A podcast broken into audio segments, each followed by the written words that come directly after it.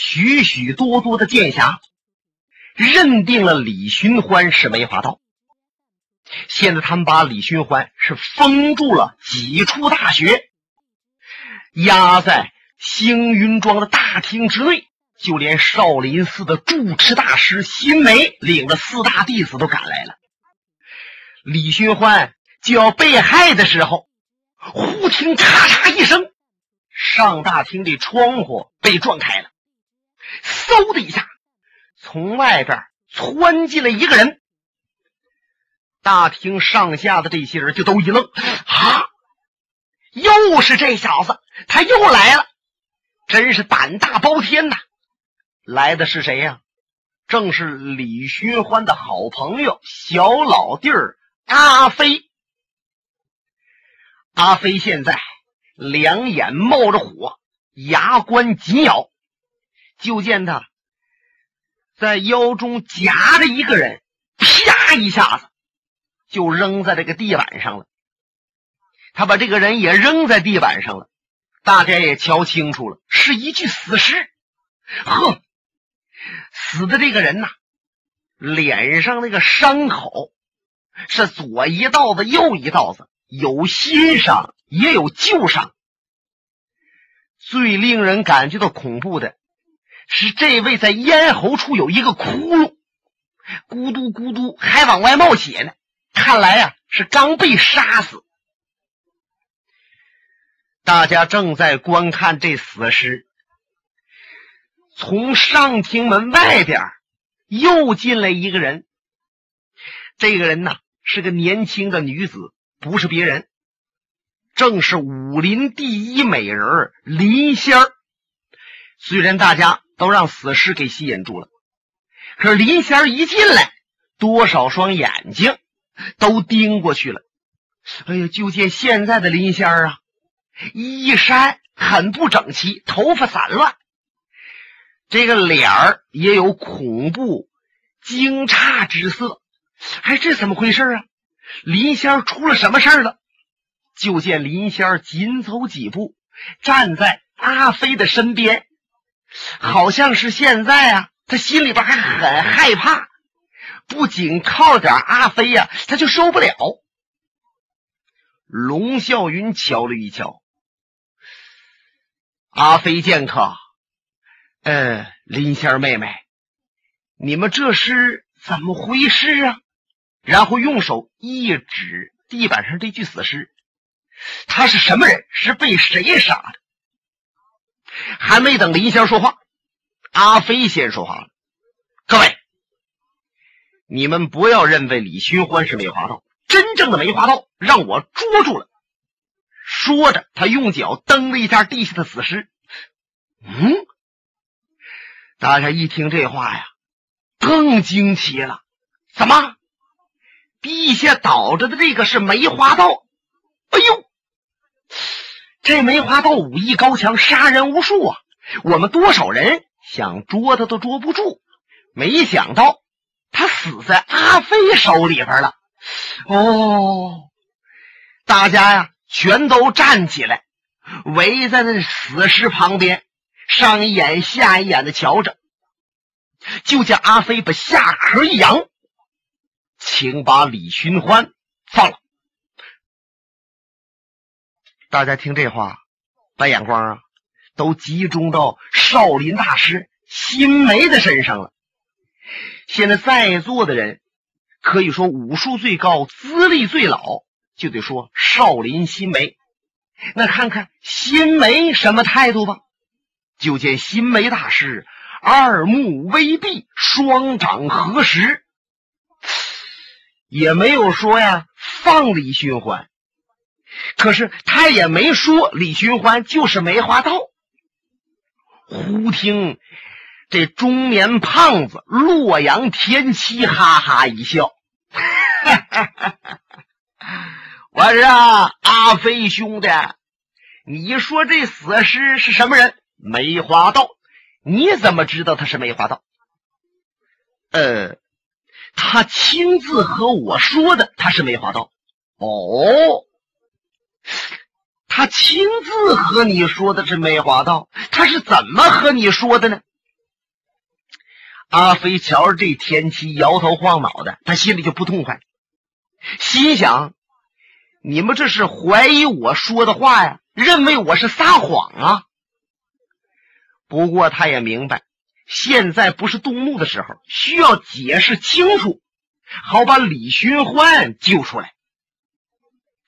各位，因为你们认为李寻欢是梅花道，那我想我必须要捉住真正的梅花道，才能够使你们饶放李寻欢。因此，我就在后院梅林里边啊等着。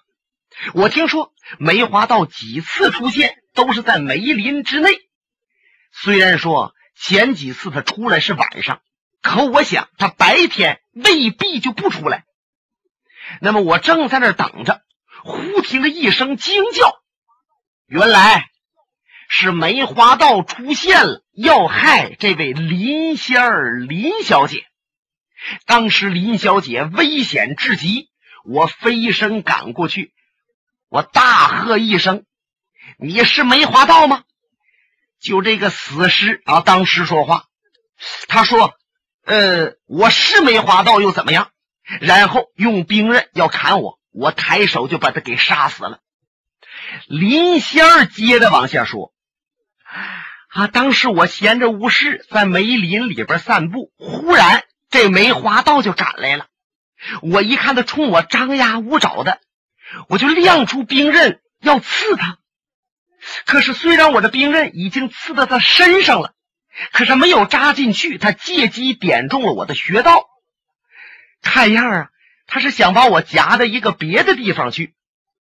那么，阿飞公子赶来，这才杀掉了他，把我给救了。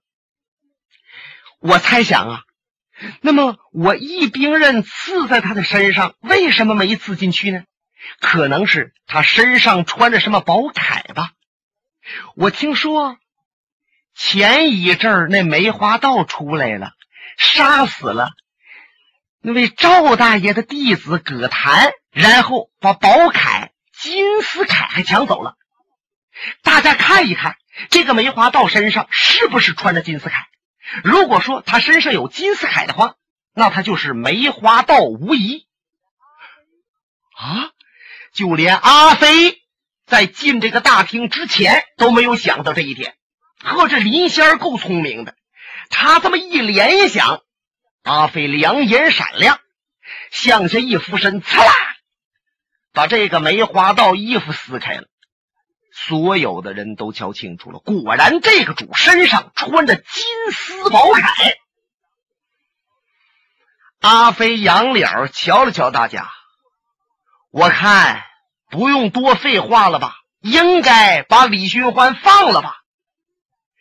就见田七摆手，起来。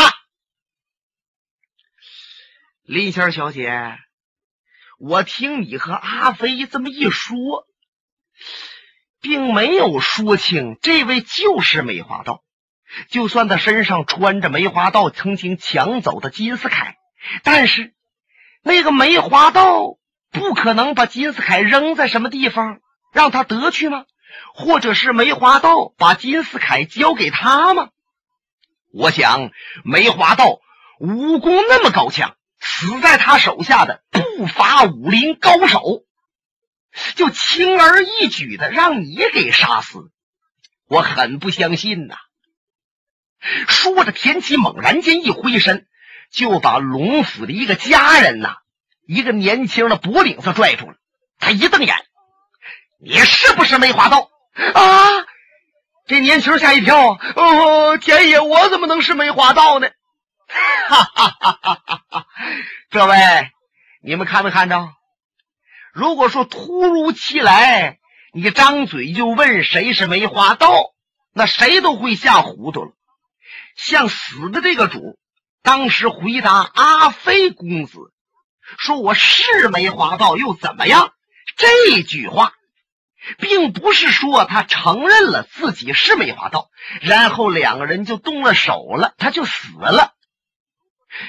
各位请想，如果他要是假梅花道，现在死了，咱们要认定是真梅花道，就会掉以轻心，以后那梅花道再出现，咱们还能够防范得了吗？嘿嘿，阿飞老弟呀，你还是太年轻喽！不要以为你那点小心眼儿就能骗过我们。嗯，我骗你们什么？大家都知道你和李寻欢是朋友。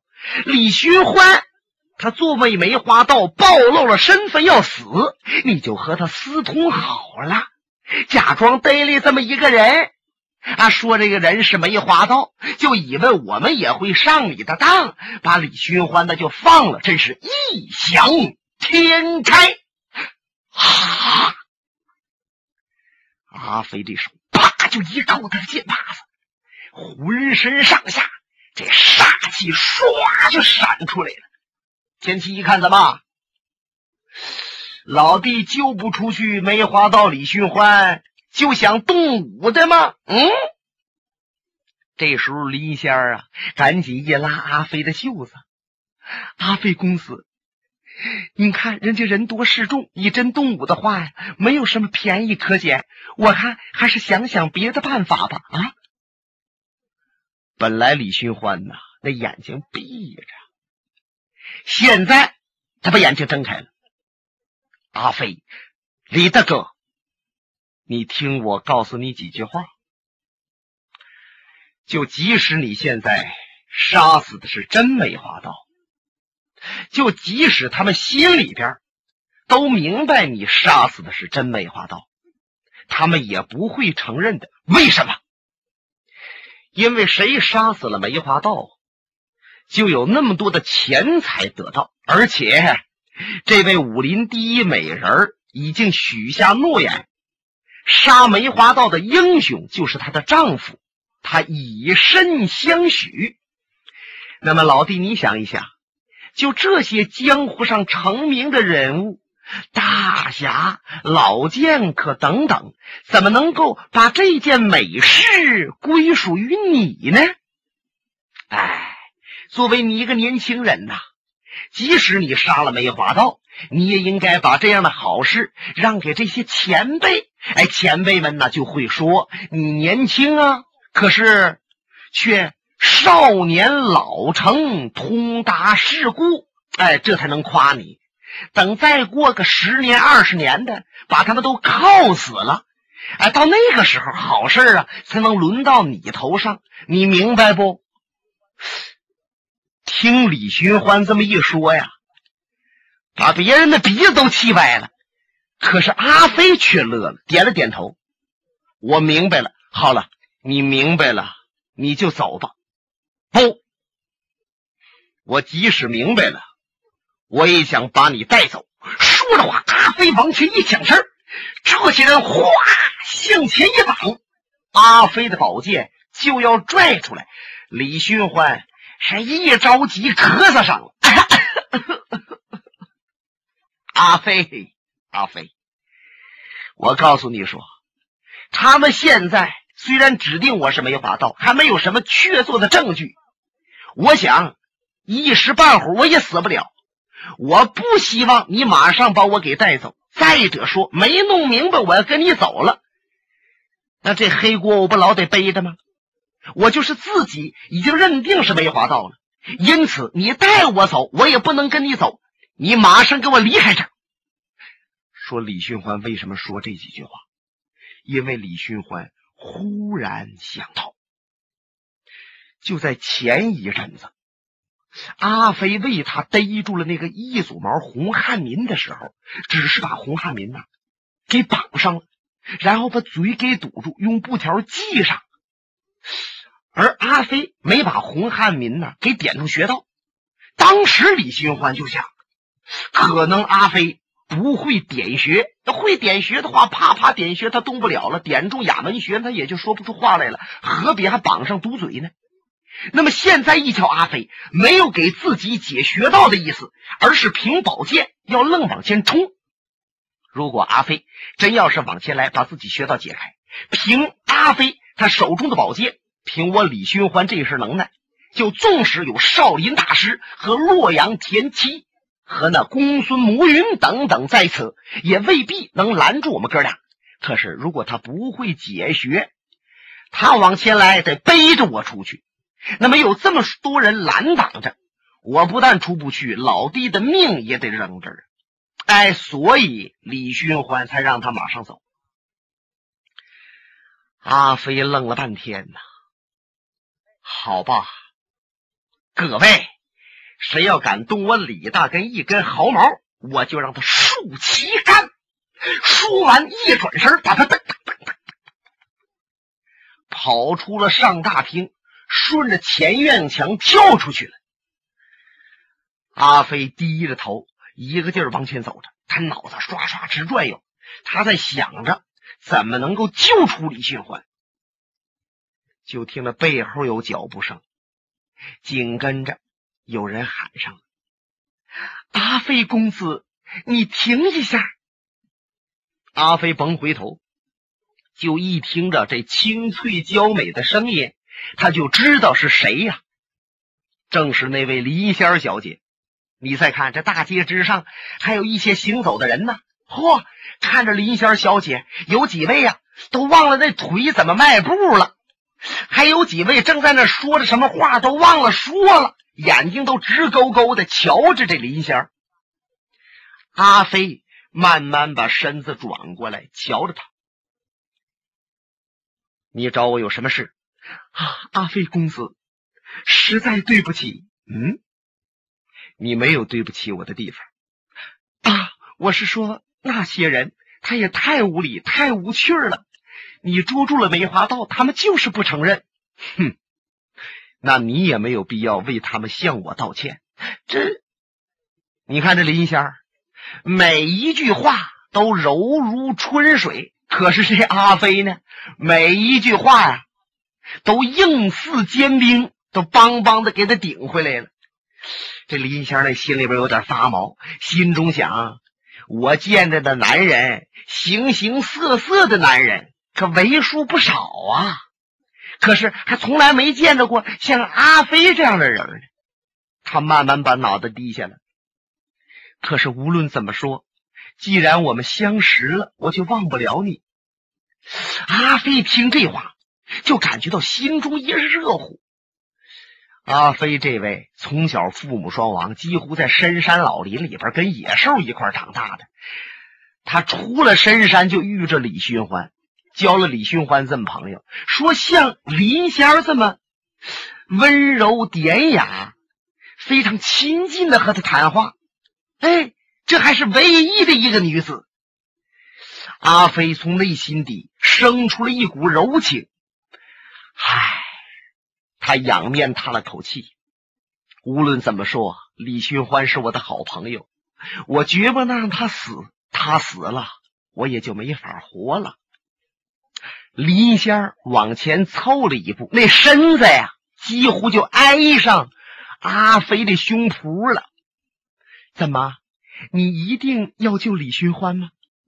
可是我告诉你，那么多人都在看押着李寻欢，你呀救不了啊！何必要冒这个险呢？要知道，无论多好的朋友，也没有自己的性命重要。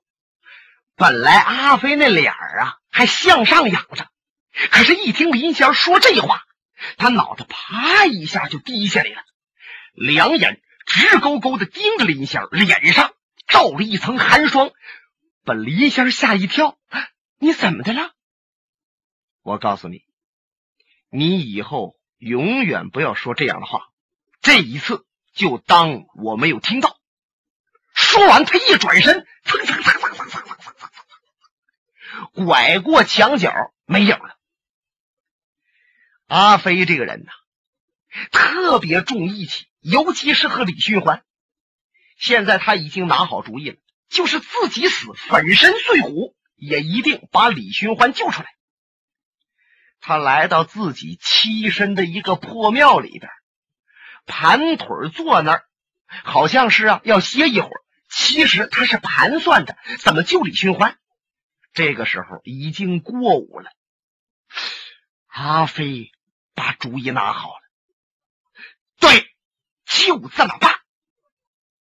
他从这破庙出来，顺着道往星云庄龙府来。哎，这回呀，他没奔前门这儿来，而是奔后院后院墙。阿飞来到后墙边了，耳朵贴着墙往里边听了一听，没什么动静。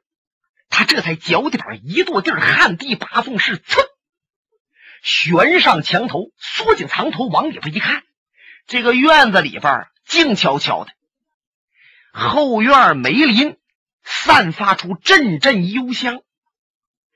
阿飞涮双足，学双腿，乌龙摆尾，来个单撇桃的功夫，噌的一下子落到院子里边。他赶紧蹲下，两眼闪电般向四下观看。见没有人发现自己，他这才站直了身子，贴着墙边慢慢往前走。他就瞧着呀，前边一个小门那门口懒凳上啊，坐着一个家人，岁数不大，也就三十左右，穿着个棉袄，在那儿啊晒这太阳呢。你别看外边啊很凉的。可是他呀，好像迷迷糊糊的在那睡着了。阿飞一个鱼跃就窜到了他切近，这位呀，眼睛还没等睁开呢，阿飞把他脖子又掐住了。阿飞一落他，就把他扯到梅林来了，嘴唇子贴着他耳门子，小声告诉他：“你别害怕，我不杀你。可是我问什么，你得说什么。胆敢撒谎，我就要你的命。”阿飞也别说是瞪眼的，就不瞪眼的，这位那魂儿都快吓没了。阿飞手从他脖子上这一抬开，这位说出话来了：“ 这位公子，我认识你呀，我认识你。你的武术太高了，剑法绝伦。你问我什么呢？我说什么，只要你别杀我就行，好吧？”李寻欢现在在什么地方？啊，那那李太华呀，呃，刚才我瞧着有人从上大厅把他给押出来，然后把他关到那柴房里边了。他在柴房呢。哦，柴房在哪儿？啊，就在前边的灶房旁边，那就是柴房。哎，在这拐回去就是。好了，多谢你了。不过你得委屈委屈。啪！阿飞照着脑后凤府穴这地方拍了一巴掌。你别看阿飞不会点穴，可是拍这儿啊劲儿较足了，谁也受不了。这位啊，一蹬腿儿，什么也不知道了。阿飞几个箭步就来到这个墙边，一拐，灶房就在前边。这灶房门呢关着，旁边是柴房。他一看，柴房门口站着一个人。肋下带着一把钢刀，有四十左右岁，这眼睛滴溜滴溜来回转着，看来呀是在这站岗的。阿飞从怀里边摸出来两个大钱儿，嗖的一下子，先抛到空中一个，紧跟着把第二个嚓往出一撵，正好击在第一个大弦上，就听着当啷，就这个。当啷一响，站岗这主啊，哎，他就往那边一瞧，刚往那边一看，阿飞嗖的一下窜过来了，是照他后心，咔嚓的一掌，这位扑通栽在尘来，阿飞紧跟着奔到脑后就是一肘，噗啊，也不知道是死是活呀，反正他是不作声，动弹不了了。阿飞推开柴房门，往里看，李寻欢靠着里边的墙角有一堆柴火，李寻欢就趴在这个柴火上，他身上穿着白狐的袍子，趴在那里好像是睡着了。瞧着李寻欢，阿飞的眼泪就往上涌。其实就连阿飞本人。都不知道怎么和李寻欢产生这么深的感情，他赶紧向前一进步，用手拉李寻欢：“李大哥，咱们走吧。”他这手也搭到李寻欢那个胳膊上了。可李寻欢在那趴着，身子下边压着一把宝剑，就见寒光一闪，噗，一趟血光。本节目由哈尔滨大地评书艺术研究所研究录制。刚才播送的是长篇评书《多情剑客无情剑》。